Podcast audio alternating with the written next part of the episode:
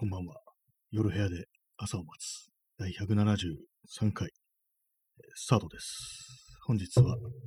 10月の25日、時刻は23時1分です。はい、えー今日のタイトル、昭和集に耐えられなくなってきたっていう、このタイトルなんですけども、これあの、本の、本の話ですね。これは。今日はちょっと本の話をします。ちょっとね、あのー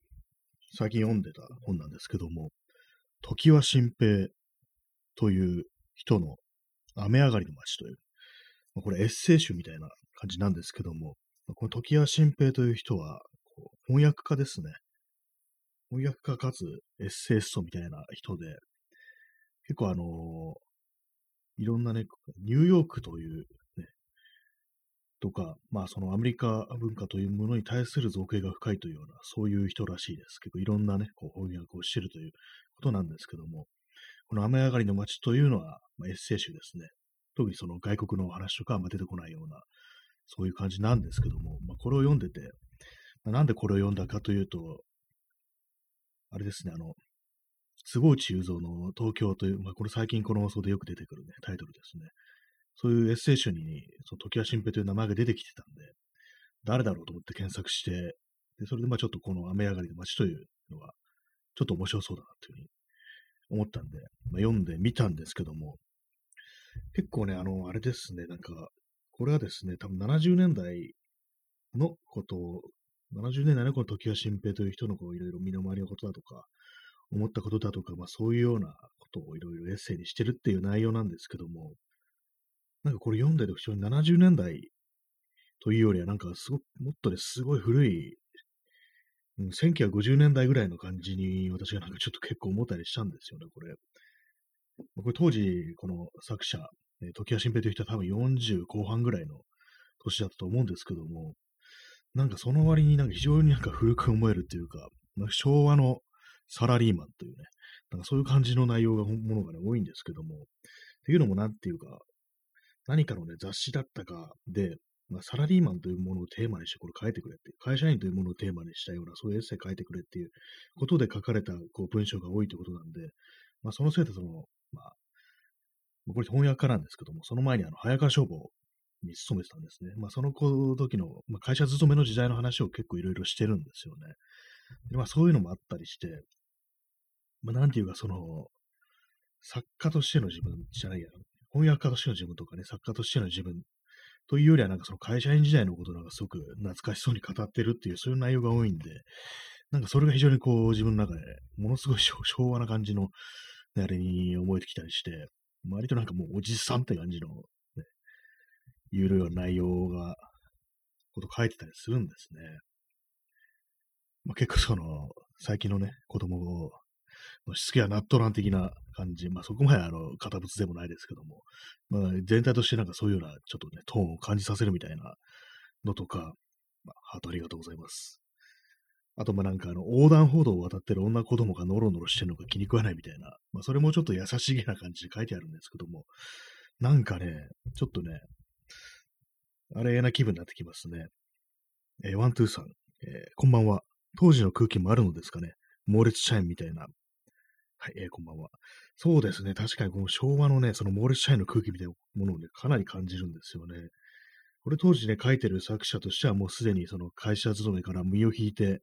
翻訳家としてこうやってたってことなんでしょうけども、やっぱりこう読者は想定してるのかもしれないですね。その会社員とか、ね、その昭和の会社員向けのなんかこうエッセイなのかみたいな、そんな感じが結構して、それがなんか、その空気がなんかこう今見ると結構ね、うーんって感じで、そんなに面白くはないなみたいなことをね、正直思ってしまいましたね、これは。だいぶ、そのね、そのつ、この間読んだ坪内雄の東京というような、ね、あれとは、だいぶ違う空気っていうか、ちょっと時代がもっと古くなったな、みたいな感じのね、こと思ってしまったんで、結構ね、あの、これ何ページかな。300、400ページぐらいあるんですけども、結構ざーっとね、飛ばし読みしちゃいましたね。なんかあんま面白くなくって。って言ったらあれですけどもね。やっぱこう時代は変わったのだな、なんていうことはね、思ったりしますね。本当になんかこれ70年代のね、本にあんま思えないっていうか、本当昭和30年代かな、みたいな感じをね、朝鮮戦争の時のかなっていう、なんかそんなことちょっと思っちゃうみたいな、まあ私の知らない時代ですけども、だから結構適当な感じになりますけども、ちょっとね、それを感じてしまって、あまり、ちょっと、面白いとは思えなかったっていう、そんな感じでしたね。ちょっとなんか、期待したようなものではなかったというね、話でございました。時は新平、雨上がりの街というね、本で。なんか読書メーター見てもあんま読んでる人がいませんでしたね。で、なんかかなり否定的なことを言ってる感じかもしれないですけども、ま、そんなね、あのー、乱暴なね、昭和のおじさんみたいなね、なんか、そこまでのね、そういうような文体ではないんですけども、まあなんかちょっと内容がね、ちょっと向けてる先がなんかちょっとあれかな、みたいなこと思ってましたね。えー、くじあどりさん、働いてるイコール男性な時代。本当そうですね。それはすごく感じました。ね、なんか30、私の身の回りに30過ぎて結婚してない女の人がいるとかなんか、そんな話がね、結構あったりして、で割となんかね、そういう、女の人にこう性的な目線を向けてるみたいな、そういうのがあったりして、うわ、なんかこれ昭和だな、みたいなことをすごい思ったりして、結構読んでてなんかな、みたいな感じのことを思ってしまいましたね。このね、時は新平という人はなんか、まあ、翻訳家ともこともあって、まあ、ニューヨーク、ニューヨーカーっていう雑誌があって、そこに載ってたエッセイとかをこう、日本に向けに翻訳して、こう、いろいろ紹介してるとかね、本出してるっていう感じの人なんですけども、なんかとてもアメリカらしさがなんか感じられないような、めちゃくちゃジャパン、すごいジャパン感がすごいんですよね、この本。ジャパンサラリーマン、ね、日本の会社員って感じがなんかすごいして、本当になんかこの人翻訳とかやってんのかなぐらいのことをさ、ちょっと思ってしまう感じでしたね。そんな感じでもう、もう飛ばし読みでした、これは、ね。もう次、次行くぞって感じでね、次行っちゃいましたけども。で、もう一つね、読んでたのが、読んでるとか見てたのが、写真集なんですけども、これは富岡慶宗っていうものかな。あの、あぜ道のあぜみたいな字に、こう、草って書いて、富岡慶宗。すみません。ちょっと、ひょっとしたら読み方違うかもしれないですけども、まあ、その人はあの消えた街角っていうね、本なんですけども、これはまあ結構そのまま、そのままでタイトル。これは東京の消えた街角っていうことで、まあ、昭和30年代とかの東京の各地の写真と、今、まあ、今つってもこれ結構出たの古いんで、平成4年ぐらいなんで、まあ、90年代ですよね。90年前半とかのね、出た本なんで、まあ、こう見比べてみるんですけども、ちょっとよくわかんないなみたいな感じのこと思っちゃいましたね。古すぎてわからんわって感じで、昭和30年代のこう東京と言われても、うん、そうなんだぐらいの感じで、かなりこう、その首都高とかがなくって、風景とかかなり様変わりしてるんですよね。そうなると、かなりね、もうこう変わってきちゃってるんで、あんまりこう考えみたいなものが、まあ、こっちは、ね、年齢的にあんま関係ないなみたいなことをちょっと思ってしまいっていうね、ところでした。これもまあ、ざっと見てね、なんか、よし、終わりって感じでね、読書メーターに読んだとして登録しましたね。まあ、結構ね、あのー、銀座とかね、そっちの方の街角の丸の内とか、まあそういうところなんで、私にあんまりこう馴染みのないようなところが、こう、いろいろ写真捉えてるんですけども、それも昭和とかですね。まああんまりこうそうですね、うん、懐かしい気分にはなりませんでしたね。当然生まれて、生まれてないものですから、当然、そんな感じになってしまいましたね。その中でただ一つ、これ今と全然変わってないなってのがあって、それがあの、上野のアメ横なんですよね。アメ横だけは一発で、あ、ここか、みたいな感じで分かりましたね。本当になんか今とそれほど変わってないっていう、ビルがちょっと高くなったぐらいの程度のあれで、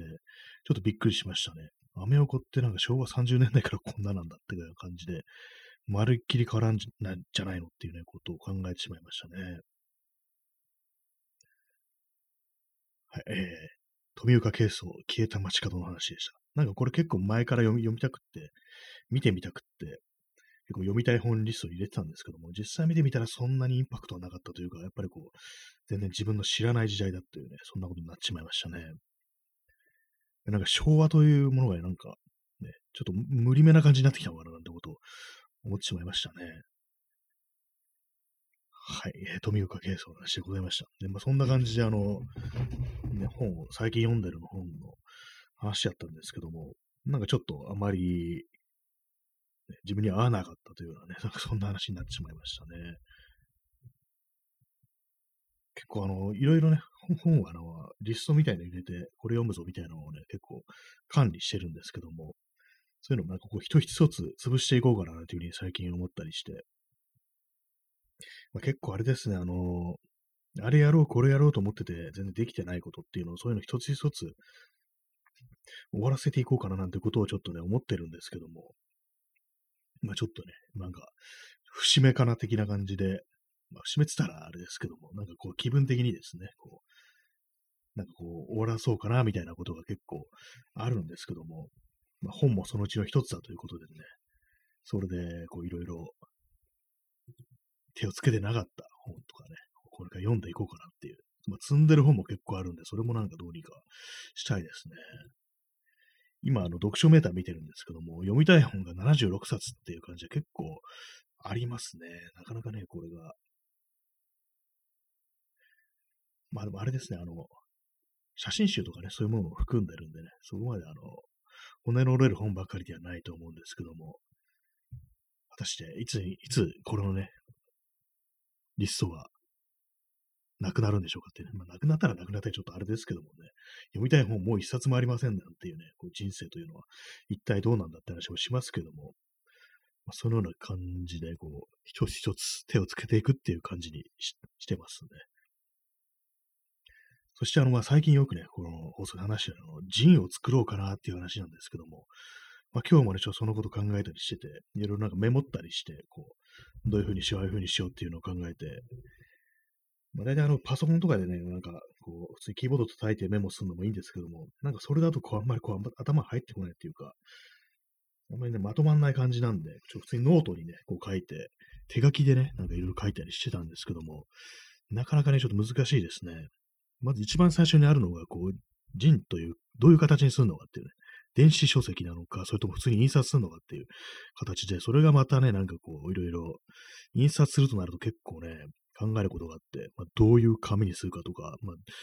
ね、実際、ま、頼んで印刷してもらうのか、それとも自分でやるのか、ね、普通に持ってるプリンターとかで印刷するのか、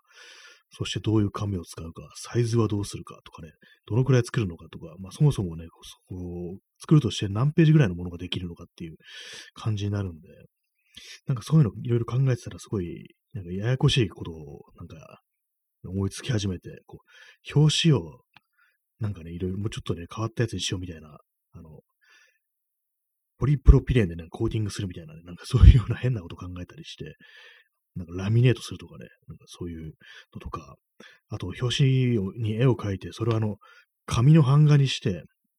紙版画ってありますよね。子供の頃やった、まあ、小学校とかでやった。普通にあの彫刻刀とかで木を彫って版画にするんじゃなくて、もう紙をこうね、切って貼って、で、それでこう、インク塗って、そうで、バレンでなんかこすってね、そう、版画みたいにするっていうのあったと思うんですけども、そういうのをやって、まあ、要は表紙は手刷りであるみたいなね、手刷りの絵が乗っかっているみたいな、そういう風にしたら面白いんじゃないかとか、あとあのね、あの、日光写真、サイヤのタイプっていう、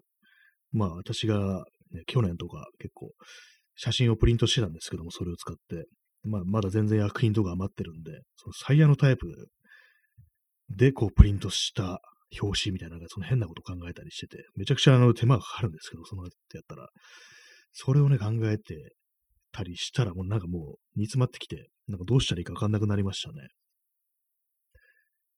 あの、結構あの、まあ、あれですね。まあ、で、最初は電子書籍っていう形にして、こう、もし印刷するとしたら、印刷するとしても、なんか対応できるような形で、こう、作ればいいんじゃないかっていうふうに、まあ、そういうふうに思いました。なんか、とりあえずね、あの、文庫本サイズで、A6 ですね。A6 っていうサイズで、それでまあ、あの、PDF とかにね、すりゃいいんじゃないのみたいな感じのことを思ったりしながらこうやったんですけども、なんか、その、なんていうんですかね、普通のタイトルとかあって、まあ、文章があって、字があってっていうね、まあ、そういう簡単なものですけども、そのなんかデザインとかそういうものを考えてたら、だんだん何しているのか、どんとどんどんわかんなくなってきてて、なんかこういうこと本当前はなんか少し気軽にできたんですけども、なんか本当になんかここ何年かですごく、なんかそういうの思いつくっていうのが、なんか考える、デザインとか考えるのが結構なんかしんどいっていう状態の感じになってて、なかなかね、それがうまくいかなそうな感じですね。まあ、ただ単にね、その字をね、こう、人なんだからっていうね、字をそのまま乗っけてりゃいいんだよっていう感じのことは思うんですけども、なんか変にね、こう、いろいろね、こうちょっと変わった形にしたいみたいな、そういう、あれですね、下下心じゃないですけど、なんかそういうちょっとね、生意気なね、感じにな、の考えがね、頭をもたもたげてきてしまいますね、これは。まあ、それにしたってね、まあ、文中の文章というものがね、こう、なんか面白いものではなくていけないんですけども、まあ、その、あれですね、いろいろ街のね、失われた街の風景だとかね、もう誰も覚えてないような風景だとか、そういうものについてる文章だっていうふうに、これ最近言ってるんですけども、なかなかね、そのエピソードというものも結構ね、増えてきてしまいそうで、これ何ページあんだよっていう感じで、1ページに1エピソードとしてもね、なんかかなりいくんじゃないかみたいな感じになってきてしまったんでね、結構その削らなきゃいけないっていう。まあ別にそれも全部ね、全部やればいいのかもしれないですけども、結構その、ね、あんまりこう分厚くなっても気軽になんかね、こう、読めるようなものじゃなきゃいけないのかなというふうに思ったんで、なかなかね、ちょっと完成する形っていうのがちょっと見えないですね。なんかそんな感じになってきてしまいました。で、なんかいろいろ考えてると、なんか本当になんか自分の至らないところとかね、うまくいかないところとか、そういうものになんかことをね、なんかやたらと考えてきてしまってて、だんだんだんだんバッと入ってくるっていう、ね、感じになってきてしまいましたね。一体どうすればいいのかみたいなね、そんなことを考えてしまったんですけども、なかなか難しいですね、本当にこう。リアルタイムでなんかこう、いろいろね、手を出しててね、これね、これいいんじゃない、あれいいんじゃないみたいな感じでね、こう、反応みたいなものがね、来る感じじゃないですかね、何かを作るっていうのは。やっぱそれが結構大変ですね。完成するまでは、こう、なんか本当にこれでいいのかなみたいなことをずっと思いながらやらなきゃいけないっていう、まあ、非常にまシンプルなね、感想ですけども、そんなことにね、今更ながら気づいたという感じですね。まあ、昔だったらもっと何も考えずにできてたのかもしれないですけども、なんか本当に年を減るにつれて、年を重ねるにつれて、なんかこう、いろいろ余計なことを考えるっていうね、なんかそんな感じの人間になってきてしまいましたね。っていう感じで、なんかね、ちょっとね、ちょっと暗めな話になっちゃいましたけども、まあ、それもね、なんか、ね、そう、雨上がりの街というね、なんかの昭和、昭和ねがね、すごい前面に出てきた、ね、本を読んでたものですから、なんかね、なんかあれになりましたね、心が。結構ね、分厚いんですけどもね、なんかこう、結構なんか、あれですよ、楽しみ方がちょっとよくわかんないっていうか、なんかね、メッセなんですけども、まあ、なんてことない日々のね、こう生活というものとかを、家族のこととかね、こう外を出かけた話だとか、まあ、昔会社に勤めてた話とか、まあ、そういうのは感じなんですけどもね、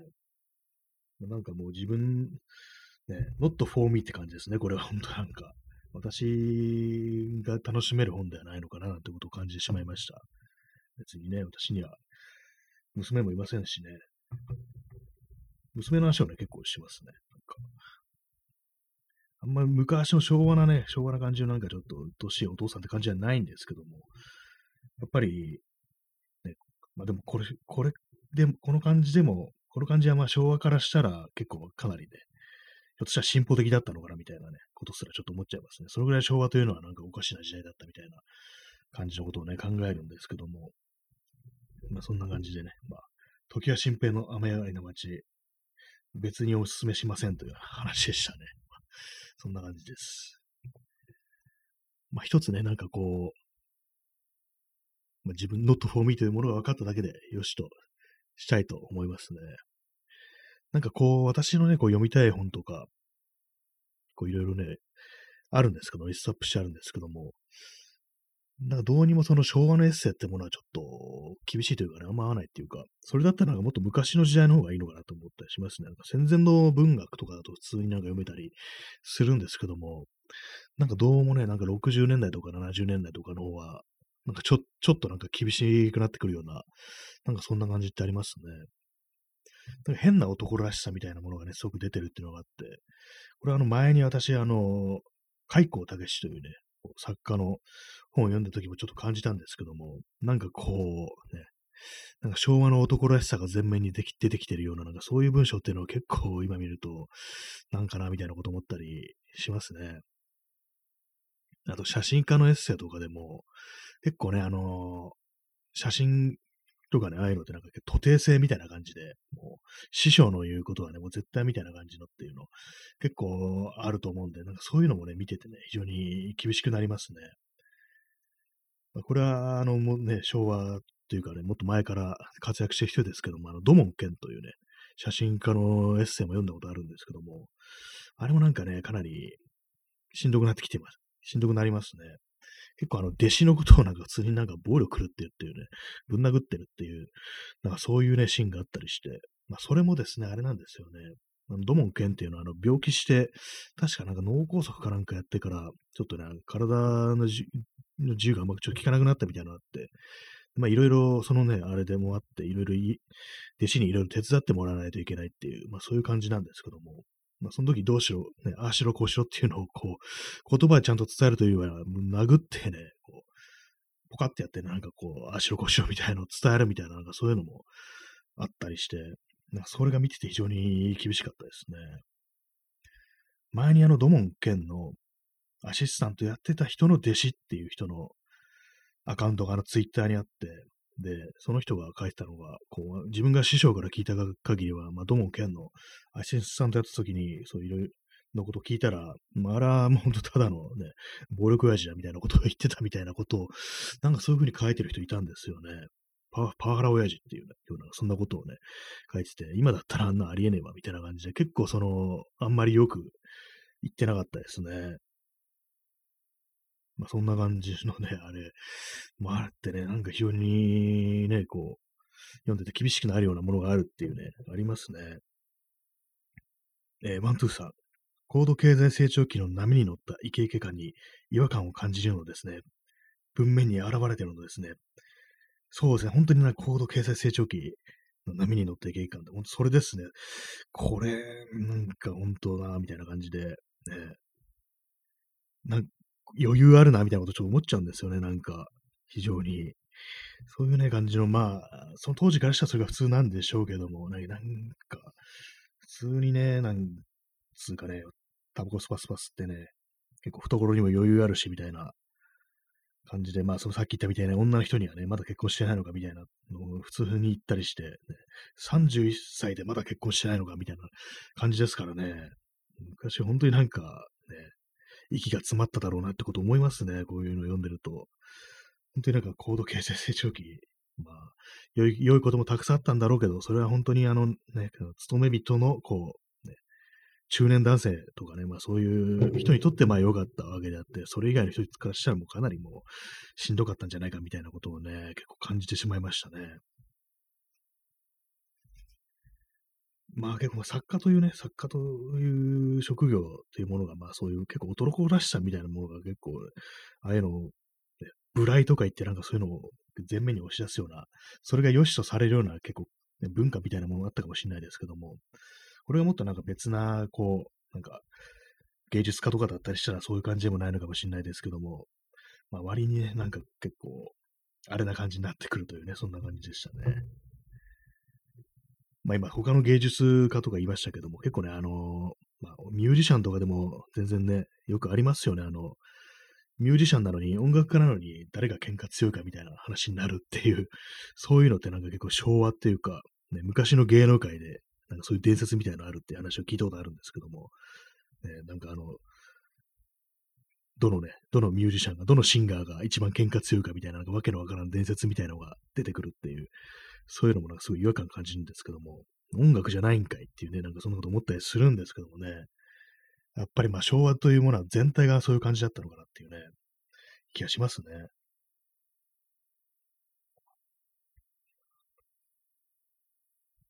まあどうなんですかね。まああの時代生きてたら、生きてて本当に辛いって思うようなね、人がいたのかもしれないですね。今いたでしょうね、本当に。えー、P さん、ガクトに関しては未だにああ、ガクトもなんか、あれでしたっけ、腕っぷし島みたいなところあるんでしたっけ？ガクトね、あれですね、本当になんかこう、なんかあの、前にツイッターで読んだ意見では、あの、マリス・メゼルでね、なんかやった時は本当になんか、ちゃんと音楽できてたのに、それ、それ以後はなんか本当に見るものが一切ないっていう。だからもうずっとあのバンドに行ってね、こう、やってればよかったのにみたいな、そういうこと言ってる人いて、確かにね、そうだなと思いましたね。ほんでなんか今、ろくでもない噂しかないですからね、なんか。今何してるんですかね。なんかよよくわかんない人間になってますよね。音楽家ではないですよね。本当になんか、あの、音楽から入ってきたのに、音楽やめる人、ちょっと嫌ですよね。ずっとね、その、やっててほしいっていう気持ちが私はあって、バンドとかもあの解散しないでずっと同じメンバーでずっとやってほしいっていう、そういうね、感触ってかなりあるんですよね。あの、REM とかね、みたいな感じでやってほしく、やってほしいですね。まあ、あれ解散しちゃいましたけども、けど、年いってから。なんか、あれもね、ずっとやってほしかったですね。みんなローリングソースみたいに、ずっとね、続けてほしいっていうのが、私のバンド、バンドに対するね、幻想ですね。えー、クジャドイさん、VK って男らしくないと見られがちだから余計に、みたいなありそう。あ、そうですね。確かにあの、化粧、お化粧とかしてるからなんか、ね、そういうふうに見られがちだからもう逆にこう男らしさをアピールしていくなんていう、そういうのはね、結構ありそうですね。私の周りでもあの、ビジュアル系のね、バンドをやってたというね、こう、人間がいたんですけども、やっぱりなんかね、ちょっとライブとかね、ちょっと呼ばれてね、ちょっと来てって言われて行ったことあるんですけども、何回か。やっぱりなんかちょっとその勢い的に、そのちょっと悪、悪ぶるってあれですけども、なんか、普段ね、そんなこと絶対やらないっていうようなね、ちょっと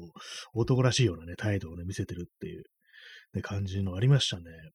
いや普段家じゃそんなこと絶対言ってないじゃんっていうね、そんな感じの、ね、非常に温厚な性格のね、人間だったんですけども、ライブの時はちょっと違うね、やっぱりっていうことは思いましたね。なんかそういう感じ、あの V 系というものは割とそういう感じがあるっていうのはすごく、ね、本当自分の身の回り見ててね、思いましたね。本当にあれでしたからね、なんか、自分のことを俺とこじゃなくて僕っていう風にね、呼ぶのに、ライブの時は全然違うじゃないかっていうね。お前らもっとダイブしてこいやってみたいな、そんな感じのね、こと言ってて、誰？みたいなことをね、ちょっと思ったなっていうね、記憶がありましたけども、結構な、そう考えると V 系の男らしさ、V 系の男らしさ、ね、こう、ね、言ってる人も、実はね、家だったらすごくおとなしいかもしんないっていうね、そういうのはね、ちょっと考えて、ね、見てみるのも面白いかもしれないですね。えー、クジャルさん、それがしってね、それがし、棒って書いて、それがしですね。私のね、周りにね、いたんですよね、なんか。えー、P さん、VK はその素である X がスラッシュメタルやハードカーからの枝分かれなので少なからずバイオネンス。ああ、そっか、最初はちゃん、ああいう感じだったんですよね。確かあの x ジャパンってすごいメタルな、あれですよね。でそこから来たと考えると、やっぱりそう腕っぷし自慢みたいのも、まあ、あることなのかなっていうふうに感じですね。でもなんかメタルっていうのも結構不思議な感じで、なんか一般的になんかメタルの人って結構優しい なんかお兄さんみたいな印象が私あったんですけども、楽器屋とか行って、そのメタルっぽい店員さんに聞くと、すごい親切に教えてくれるっていう、なんかそんな感じのことが昔あったんですよね。結構なんか謎ではありますね。なんか、まあそのメタルの中でもいろいろあるっていう、スラッシュメタルやハードコアがやばいっていう。ハードコアはね、やばそうですよね。えー、P さん、なんか何がしかのあの、あれが出てきましたね。えー、このヤフオクっぽい URL が出てきましたね。ちょっと後で見てみますね。これなんですよ。タップできないんですよね。この コメント欄のあれっていうのは URL あってもタップできないというのがあるんですよね。まあね、そういう感じでなんかもういろいろありますね。え、チャンツさん、ふむふむ、ありがとうございます。メガネのキャラ。ふむふむ、ふむふむ、前もいただきましたね。これまだ生きてましたね。結構いろいろ定期的に入れ替わりますね。結構、専門とかも復活したりしなかったりしますからね。え P さん、ここら辺のバンドはハードカーパンクに近いやつ。多分このさっきの URL がハードカーパンクなんですかね。まあ、VK もな、VK も VK で中身でいろ、中身にいろいろあるっていう、そういう感じなんですかね。あ、もう2 30分経ちそうですね。えー、今日は延長します。なんか微妙になんかまだ話せそうな感じだったので、延長します。延長してってね、自分で今言いましたけども、まあ、チャンツさん、待ってた。ありがとうございます。ね、この謎のキャラですよね。ピンク色のなんか目隠しみたいのしてるキャラですね。ワントゥーさん、お邪魔しました。お話ありがとうございます。ありがとうございます。ね、とりあえず、まだあと30分やりますので、もし気が向いたらという感じで、ね、お願いします。まあそんな感じで、ちょっと一旦ね、休憩で5分取ります。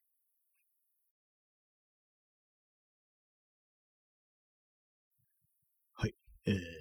本日10月25日の放送の第2部という感じになりますけども、5分きっかり休憩して戻ってくるという、そんな放送放送ですね。5分の休憩というのも必要なんでしょうか？私別にね、こう、席を離れることなく、この、ね、放送ブースを離れることなく、放送ブースってただの、ね、いつものパソコンの前なんですけども、離れることなく、普通にまあ座ってるだけなんで、まああのね、すぐに始めればいいのかもしれないですけども、なんとなくこう、休憩というね、こう、学校の授業みたいな感じで、こう、5分の、5分休憩ですね。小学生の時だと思うんですけども、5分休憩は。そんな感じでね、こうやっております。まあ、子供の頃5分の休憩って、非常に長く感じたものですけども、今全然ですね、大人の5分と子供の5分っていうね、ものは全然違うなっていうふうに思ったりします。大人になったので、あらゆる時間がマッハで過ぎる感じなんで、この5分休憩もね、もう体感ではもう2秒ぐらいしかね、ありませんでしたね。というわけで、こう、第2部始めさせていただきますけども、えー、皆様、用は済みましたか？トイレとか、トイレ休憩とか大丈夫ですかっていうね。まあ、これが、あの、テレビだったらね、こう CM とか入るところですね。この放送は CM がないので、スポンサーがいないのでね、無料でやってるので、こう、何もなしで始まるという感じなんですけども、まあそんな感じで、第2部は、さっき何の話をしてたんでしたっけ？あの、ミュージシャンですね。ミュージシャンがなんか腕、腕っぷし自慢みたいなのが多いみたいな、そういう話してましたね。で、V 系に限ってそういうのが結構あると。そんな感じで。そっからあの、x ジャパンはメタルだったから、そういうのはあってもおかしくないとか、あの、ハードコアパンクってもの結構怖いぞというね、そんな話でしたね。結構ハードコア、ね、これなんか言ったらなんかちょっとね、なんか下手になんか言うと怒られるっていう、そういう感じありますね、印象として。まあ、全然知らないんでね、あの、ハードコアの、ハードコアってこは聞いたりしないんであれなんですけども、なんか下手にね、言及したらなんか怖いみたいな、そういうイメージが正直ありますね。まあ、や、あんま言うのやめとこう。そういうふうに急になんかトーンダウンしますけども。もう、でもそっち系の音楽はまあ全然こう聞聞かずに、まあ割となんか音楽というとね、ポップであるとかね、なんかこうメインストリームであるっていう、そういうようなね、音楽ばっかり聴いてきたような人間なんで、あんまりこう、そういうの、シーンとかそういうものについて全然こう詳しくもなんともないっていう、そういうタイプの人間なんでね、あまりこう語ることもないんですよね。またまたさっき言ったあの VK っていうのも、たまたま身の回りにそういう音楽をやってる人間がいたというわけで、まあ、それでまあ自分の意思で行ったというよりは、なんかちょっとライブ来てくんない？みたいな感じでこう言われたんで、じゃあ行くっていう感じで言ってたという、ね、まあ、そんな話でございます。えー、P さん、東京のシーンの顔役。まあ、大体なんかいろんなシーンに顔役ってものが多分いるんでしょうね。なんかね、それこそ怖いパイセンみたいななんかそういうのがいたりするなんていうことなのかもしれないですけども、やっぱりこう音楽のシーンというものもなんかそういうまあ上下関係っていうかね、こう、ちょっとね、封建制度みたいなそういうものがあんのかなみたいなことをちょっと感じちゃったりしますね。あんまりこう、そういうの内部にね、入っていったことがないんでわからないですけども、やっぱり最終的にはなんかこう、ね、上下を作るっていう感じになっちゃう、がちなのが人間なのかなというふうに思ったりして、なんかそれは非常に嫌ですね。はい。まあ、み皆さんの身の回りにあるね、こう、身の回りにいる顔役、どうですか、最近はっていうね。なんかよくわかんないこと言っちゃいましたけども、なんかどこにも、人間がこう二人以上集まると、なんかそういうのあるのかもしれないですね。まあそれ、たとえね、まあよくなんか男はね、集まるとそういうふうになんかすぐなるって言いますけども、まあなんだかんだ言女性だけでそういうふうに集まったとしてもなんかいろいろそういう問題とものは出てくるのかななんていうね、思ったりはしますね。まああんまり暴力とかね、なさそうですけども、男の場合暴力というものがね、こう、よく出てくるということで、まあそれは問題ですよね。暴力イコール犯罪ですからね。犯罪は、犯罪はいかんよっていうね。新谷君、暴力はいかんっていうね。よく言われたもんですね。その後輩とかぶん殴ってる時に。ね。もちろん嘘ですけども。今の元ネタはあれですね。あの、ミッシェル・ガーネファントというバンドのギタリストだった、あの、安倍太という人が、なんか、そういうことを言ったっていうね。暴力はいかんっていうふうに、なんかその周りのね、こう、友人のミュージシャンにそういうふうにたしなめたことがあるなんていう話をそのネットで読んだことがありますね。よくわかんないですけども、実際どういう人だったのか全然知らないんですけどもね。はい。まあ、そのような感じでこう、タイトル続昭和集っていう感じで、まあ、昭和集の漂うような、そういうことっていうのは、まあ、いつでもありますよね。やっぱりそこ、そのね、人間関係とかあると、特にね、なんか今よくありがちなのが、あ、Y、Y、スマイルマークさん、いい声、ありがとうございます。今日お初ですね。お初ですね。と言いつつ、おそらくこの人は、ね、あの、ツイッターのあの方であるということは、まあ、私には分かってるということでね、ありがとうございます。聞きに来ていただいてありがとうございます。お久しぶりですね。このやりとりするのが。そんな感じでね、こう、こういうふうにラジオをやってるという人間になってしまいました。私はというね、話でございます。え、ワントゥーさん、続編嬉しいです。ありがとうございます。今日はなんかこう、ちょっと喋りたい気分というか、一日ちょっと暗い話をね、こう、暗い感じでこう生きてたものですから、なんか少しこう、それ挽回したいなみたいな感じで、このラジオトークでという感じですね。えー、Y さん、えー、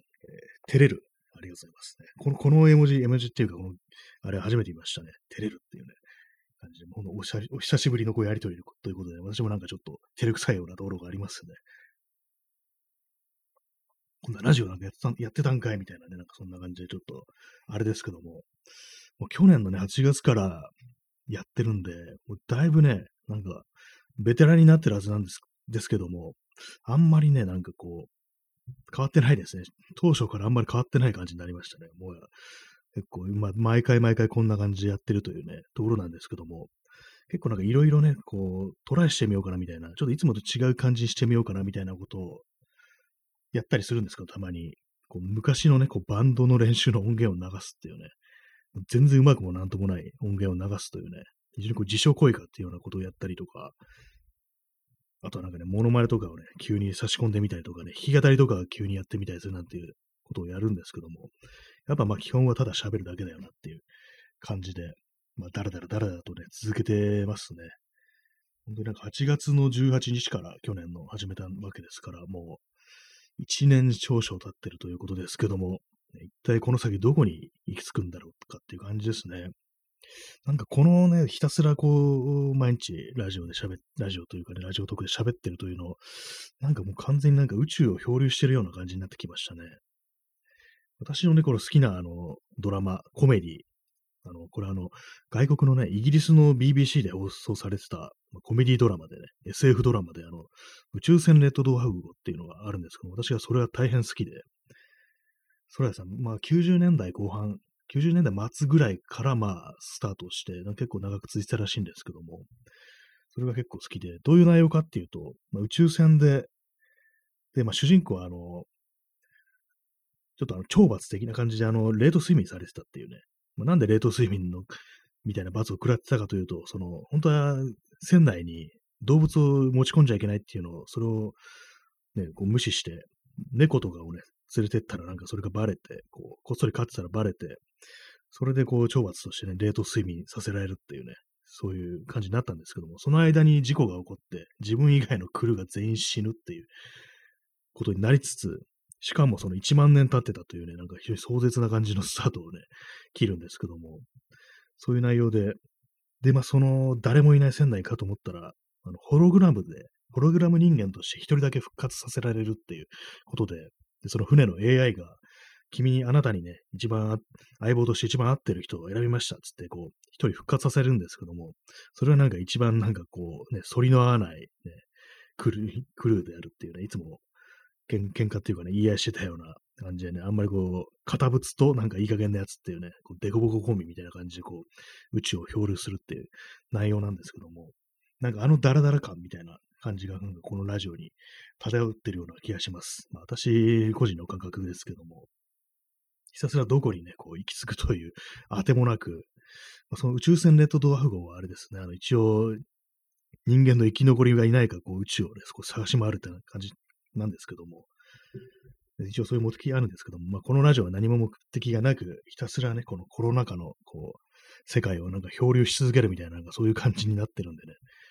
なんか逆になんかそれがなんかちょっと面白いような気もしますけども、まあ、大体ラジオっていうのは結構長寿、ね、番組多いですから、ああいうのもなんか本当になんかずっと繰り返すっていうことでね、こう、あんまりこう変なね、変な感じっていうかこう、ドカーンと盛り上がるというよりはなんかこう、常に今そこにあるっていう、そういう存在であるっていう、まあ、そんな感じのね、こうそういう性質を持ったメディアであるっていうことはあるんですけども、まあ、だからね、まあ、別にどこに行き着かなくてもいいんだよっていうことはまあ思ったりはしますね。はい。インスタントコーヒーを飲みます。今日ね、4杯目ぐらいなんですけども、インスタントコーヒー。あ、それだけです。別に何もないんですけども。やっぱりなんか飲みすぎ良くないのかなと思いつつね、大体なんかね、3杯は必ず飲んでしまいますね、1日のうち。あんまりね、体に良くないっていうか、やっぱりまあ再びなんかこう、ちょっと最近眠りが浅くなってきてるような感じがあって、まあね、本当になんかちゃんとした睡眠取るんだったら、ちょっと控えた方がいいのかもしれないですね。1日2杯ぐらいに控えた方がいいのかもしれないですけども、なんかどうにもなんかその、癖みたいな感じで、別に飲みたいわけじゃないのにインスタントコーヒーを飲んでしまうっていう感じになってますね。まあ、別にインスタントじゃなくていいんですけども、今普通のコーヒー切らしてるんでインスタントになってますね。はいね、そんな感じでこう、だらだらとやってるというね、放送でございますけども、あの前に私ツイッターで、あの、ちょっとあの、安倍晋三と宇宙を表裏したんですよ。で、なんか一撃で何言ってんだって感じですけども、ちょっと、もし、そのさっきのレッドドワ号みたいに、反りの合わないやつと宇宙を表裏することになったらどうしようと思って、一番合わなそうなやつ誰かなと思ったら、なんか安倍晋三がこう、なんか思い浮かんで、もし安倍と、安倍晋三と一緒に宇宙を表裏することになったらどうなるだろうみたいなね、ことを考えて、それをなんか3回ぐらいね、そういうね、ネタを書いた、ネタを書いたっていうかね、そういうことをね、書いたことあるんですけども、なんだかんだ言ってね、ずっと一緒に過ごしてると、ちょっとね、なんかうまくやってしまうんじゃないかみたいなことありますよね。なんか安倍晋三とかなんかうまくやってきそうな気がするんですよね。なんだかんだ結構情報してきそうな気がするっていうか、まあ、もう君がそう言うんなら、まあ、それでいいんじゃないみたいなこと言ってきそうな感じが、ちょっと怪獣してきそうな感じするんですよね。それをね、こう、私の方がね、こう、お前のね、その手には乗らんぞみたいな感じで結構つっけんどな対応するっていうね、なんかそんな感じのドラマになってしまいそうですね。かなりきついドラマですね。そんな見せられる方とかね、聞かされる方はたまんない、たまんないですけどもね。えチャンスさん、わかるっていうね。まあそうですね。本当になんか、わかりますか？わかりますよね。なんか本当にこう、近くの人間にはなんかとりあえずね、ちゃん、ちゃん、ちゃんとって言ったあれですけども、なんか、それなりの対応しそうな感じがして、あんまりこう、ムカつかせることあんまり言わなそうな気がするんですよね。なんだかんだ言って。これがね、別ななんかもっとご、なんていうか、もう麻生とかだったら、こいつなんかもう、ね、縛って宇宙に放り出すかみたいな感じのね、なりそうですけども、なんか安倍はなんかそれを回避してきそうな、そういうね、なんか、テクを持ってそうな気がしますね。まあ、実際ね、安倍晋三と表裏することになるわけないんでね、まあ大丈夫なんですけども、まあね、そんなね、めちゃくちゃなことを考えたりしますけどもね。前にも何度か話しましたけども、あの、昔ね、あの、プレイステーション2の、ね、ゲームで、あの、浜田省吾と異世界に召喚されるってね、もう何も謎すぎる、ね、ビデオゲームがあったんですよね。これこれがあのタイトルがオーバーザモノクルレインボーっていうタイトルなんですけども、浜田省吾と異世界に、ね、行って、そこであのコンサートを成功させなきゃいけないっていう。なんかコンサートを成功させると、その世界が救われるっていうね、ことらしく、そうすればあの元の世界に帰ってこれるっていうことみたいなんですけども、なんか浜省がですね、その異世界でなんかあの、マッドマックスみたいな格好してるんですよね。なんかそれがね、なんかこう、やっぱりあの異世界行くとそうなるんだっていう感じで、でも浜省もサングラスかけてますからね、まあまあ似合ってるっていう感じで、そのゲーム中のあのイベントシーン、まあ、アニメなんですけども、そのシーンもちゃんと浜省があの、声当ててて、なんかそれがちょっとあまりにも衝撃すぎるというか、ちょっと何、どういう精神状態でこれをね、浜省は受けたんだろうかっていうね、ことを考えちゃいますね。受けたっていうか、もしかしたらね、浜省がね、やろうっつったり、ね、企画したとかだったらどうしようみたいなね、なんかそんなことちょっと思ったんですけども、結構あれはね、なんか時折思い出すんですよね。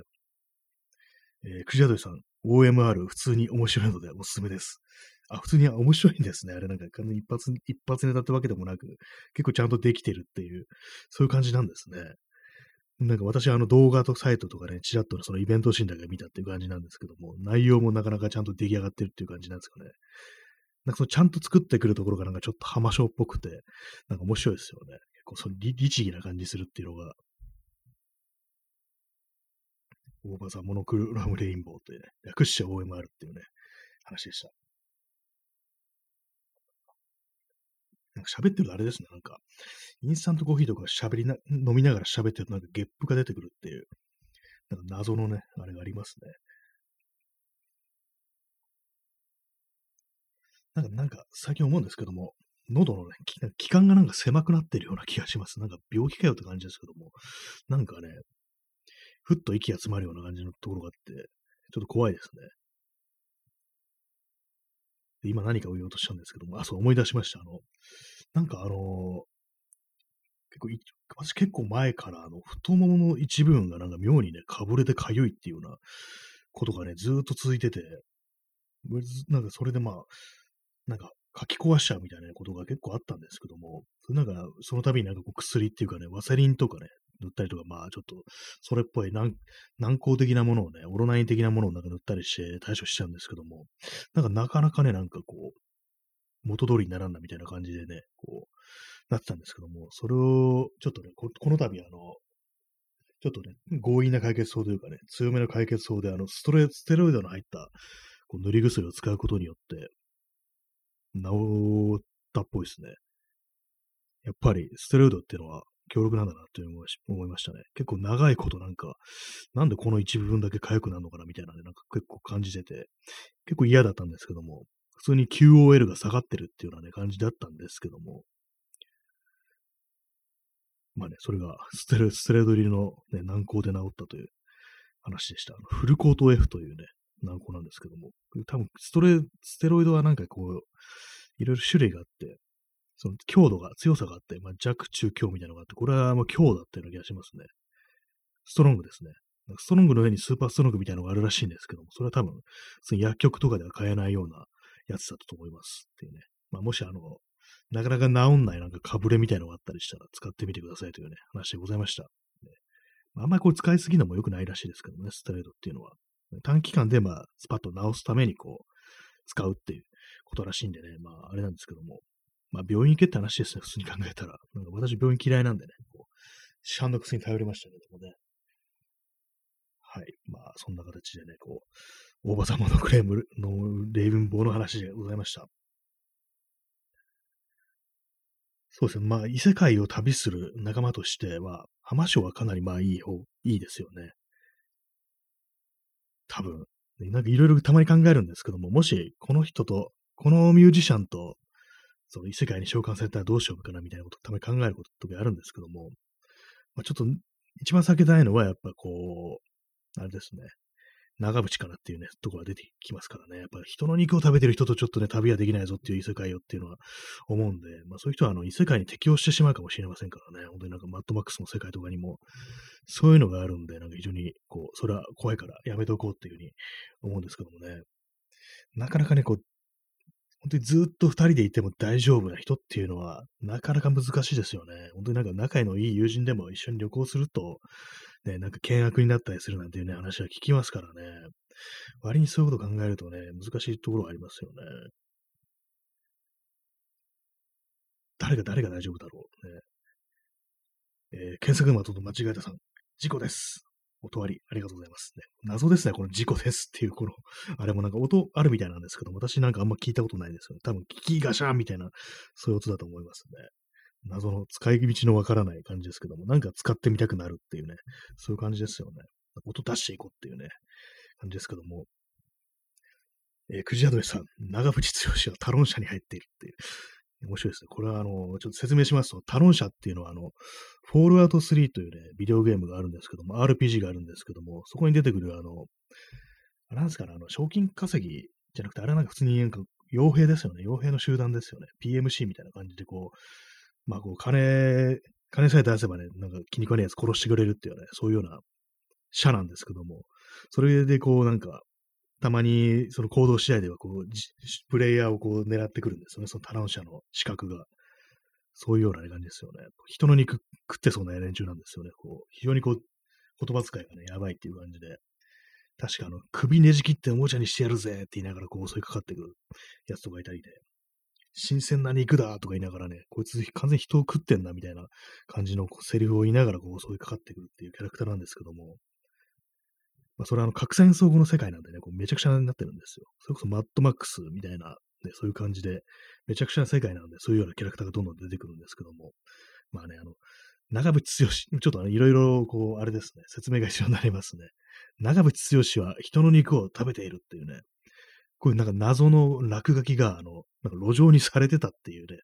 そういう写真があの、ツイッターで回ってきて、それは結構ね、あの、バズってたんですよね。長渕剛は人の肉を食べているっていう、なぜかあの路上に書かれてるんですよね。壁じゃなくって、あの、遊歩道みたいなものの縁石みたいなところに、縦書きで長渕剛は人の肉を食べているっていう、もう唐突にそれがなんか書かれてるっていう画像が、写真がこういろいろ、ね、リツイートを稼いでいて、なんかそのの印象ではもう長渕剛イコール人肉みたいな感じになっちゃいましたね。本当に食べてたらすいませんって感じですけども、まあ、すいませんってかも犯罪だろうって感じですけども、ね、あの、急になんかマッチョになったのは、あれかもしれない。人の肉かもしれないなってことをね、考えてしまいますね。ねこの放送があの長渕に訴えられたら、あの皆さんクラウドファンディングであの裁判費用をこう、ね、カンパしていただけたらと思います。長渕剛に訴えられた放送っていうのはなんかすごい、どう、どうなんだろうっていうね、名誉なのかなみたいなね、名誉ではないなって感じしますけどもね、ただ単にめちゃくちゃなこと言ってるだけですからね。実際何なんですかね、本当あの、落書きがどういう、どういう状態でそれを書いたんだろうっていうね。壁じゃないってところがなんか興味深いんですよね。あの地面に書いてあるっていうのが、ね、子供がチョークでね、地面に絵描くんじゃないんだからっていう、あれでね、しかも縁石みたいなところに縦書きしてあるっていうのが、なんかあれがまた味わい深いんですよね。人の肉を食べているっていうね。まあ、もし、この放送で人の肉を食べているという人いましたらね、こう、お便りか何かいただけたらというふうに思いますけども、ね、私はとりあえずインスタントコーヒーを飲みます。まあ、大概のあの人はあれですね。まあ、一緒に異世界に召喚されたくないですね。一緒に召喚されてもいいと思える人の方が、まあ、ね、珍しいんだよっていう感じしますけどね。えー、検索窓の間違えたさん、専門、ありがとうございます。ね、こう、口述で、ね、文章でのね、こう、あれです、専門でしたね。専門いいですね。字面がいいですね、専門って。全く意味わからないですからね、専門って。何だったんだろうってこと、今だね、思い出しますけれども。えー、くじだるいさん、コピー人間長渕剛、コピー機を盗んでいるという 新作もあるそうです。ちょっとすいません、普通に笑っちゃいましたね、普通に。コピー機を盗んでいる。ちょっと新しいですね。これなんかかなりなんかね、こう、ちょっと狙ってきてないかって感じもちょっとしますね。これはね、コピー機を盗んでいるからコピー人間っていう、コピーされた存在であるわけじゃなくてね、コピー機を盗んでいるっていう。まあでもね、まあ、長渕の事務所とかでコピー機たくさん使うのかもしれないですからね。ひょっとしたら、あの、ね、盗ん盗むことにメリットがあるっていうね、そういうあれかもしれないですけども、まあ、盗むとコピー人間になるっていう、ね、考えるとね、なんか結構いろんなね、こう、いろんななんとか人間が誕生しますよね、盗んでる人だったら。えー、豆腐盗んでたら豆腐人間ですからね、万引きスー、スーパーで豆腐万引きしてたらね、豆腐人間になっちゃいますからね。え、P さん、大日本帝国軍人、捕虜の肉を殺害して食べたという話がありますね。ああ、やっぱりあるんですかね。あの、なん、やっぱ南方ではそういうようなことが、なんかありそうな感じありますからね。実際人の肉食べたなんてね、こう、証言とかあったりとか、まあ小説とかにもね、なんか大岡翔平の伸びとかね、なんかそういうの結構描かれてましたけども、あまあ白戸三平の短編漫画とかでもね、なんか、現地の人を殺して肉食べたなんてっていう、そういうようなね、軍人の登場するエピソードとかありますからね。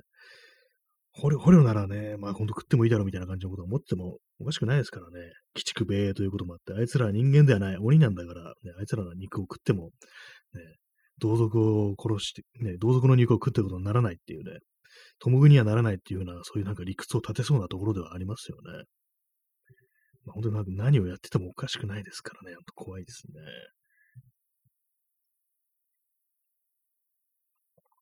結構いろんな、こうね、フィクションとか、まあ、ノンフィクションもそうですけども、そういう感じであの、人の肉を食べたっていうのがいろいろあったりしますね。まあ、山で遭難して、結構そういう風になったってのありますけども、結構な、日本人からすると、その戦争で、で、人肉食があったっていうのが、なんかこう一番身近に感じるっていうのがかなりやばいところでありますね。今ね、さっとね、出てくるだけでも、その、ね、そういうのを扱った話っていうのが3作品ぐらい出てきたわけで、なんか実際ね、ほんとすごいたくさんあったのかなっていうね、まあそのぐらい飢えてたっていうのがありますからね、もう平坦がろくに機能してなかったと、補給が全然ないっていうね、食べ物がないからもうソースしかないなんていうね、ことあります、あったみたいですけどもね、なんか水木しげるの、ね、総員玉砕せよなんていう漫画とかでもね、結構なね、その惨状みたいなものが描かれてましたからね。今日はあの、人、この、この放送あれですね、定期的に人肉食の話が出てくるという、なんかとんでもない放送になってますけども、なんか謎な感じですね。え P さん、同じ反道徳行為を行うことで士気を高める。あ、それすごいありそうですね。確かなんか同じね、こう悪いことをみんなでこうやると、なんかその変な結束みたいなの生まれるっていうのはすごいありそうですね。いろんなそのね、集団みたいなものでそういうことがある気がしますね。その、ぼ、ね、ヤクザだとかね、もう男の集まりみたいな、不良、不良の集まりとかも結構そういうとこありますよね。まあ、暴走族とかもそうなのかもしれないですけども、そういうところでね、なんかこう、同じね、こう悪いことしちゃうんだからもう仲間だみたいな、そういう嫌なね、こう、イニシエーションみたいな、なんかそういうのがあったりそうですね。やっぱりそういうのをこう、にこうね、異議を唱えると、まあ、本当になんかボコボコにされるみたいな、なんかそういうことは、まあまあ、あったりして、なんかそういうのが、なんつうか、こう社会運動の現場とかでも結構あったりしたんじゃないかな、みたいなことを考えると、結構嫌な気持ちになりますね。本当人間が集まれば、本当にまあすぐそういう感じになるっていうようなことはね、考えてしまいますね、本当に。なんかいろいろね、なんかこう、思いついてしまいますけども、まあ、この放送でもそうかもしれないですよ。そのうちそんなことが起きるかもしれないですね。めちゃくちゃなこと言ってね、こう、それで結束を高めるなんていうね。ラジオで結束ってなんだよって感じしますけども。でも結構あの、深夜ラジオとかだと、まあ、特にあの、若い男、男性向けのね、感じだと、なんかえげつない下ネタとか、あとまあ、ね、女の人がこう悪く言うような感じでね、そういうような、ちょっとミソジニっぽいね、空気というもので、なんかこう、その、リスナー同士の結束みたいな、結束っていうかね、なんかこう、わかるよねみたいな感じの、そういう空気ってもの結構あったりしそうですね。なんかそれはちょっとね、気をつけないといけないかもしれないですね。まあこの放送はあれですね。普通にあのまあ、男女両方ね、こう、聞いていただいている方が多いという感じで、あの、ポッドキャストとかあれなんですよね。普通に男女比みたいみたいなものが結構ね、女性の方が多いみたいな感じの放送なんで、あれかもしれないですね。ちょっと珍しいかもしれないですね。え検索窓と間違えたさん、ゾウさん、ありがとうございます。このゾウさんもなかなか味わいがありますよね。こ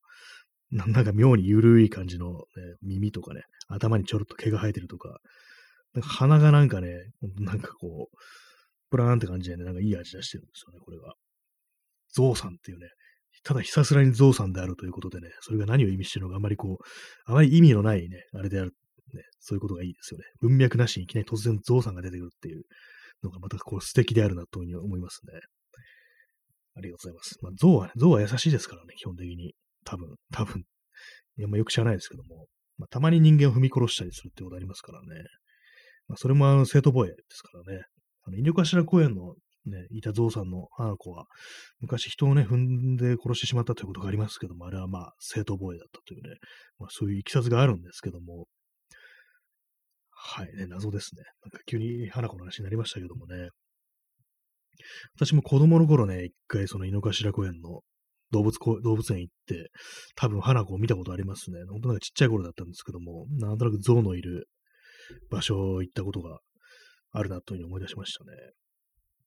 えー、P さん、戦象部隊。ああ、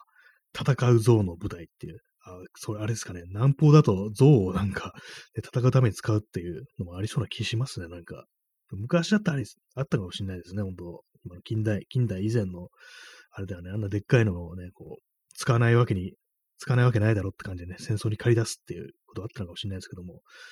まあ、ただね、日本の場合、あの、ね、普通に、その戦争中に殺処殺処分しちゃったなんてことありましたけどもね、嫌な話ですよね、本当。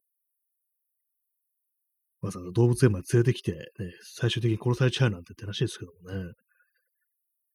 まあ、そんな感じで、なぜか象の話っていうね、象さんのこの絵によって象の話になるっていうね、まあ、非常にこう、まあ、普通のことですけどもね、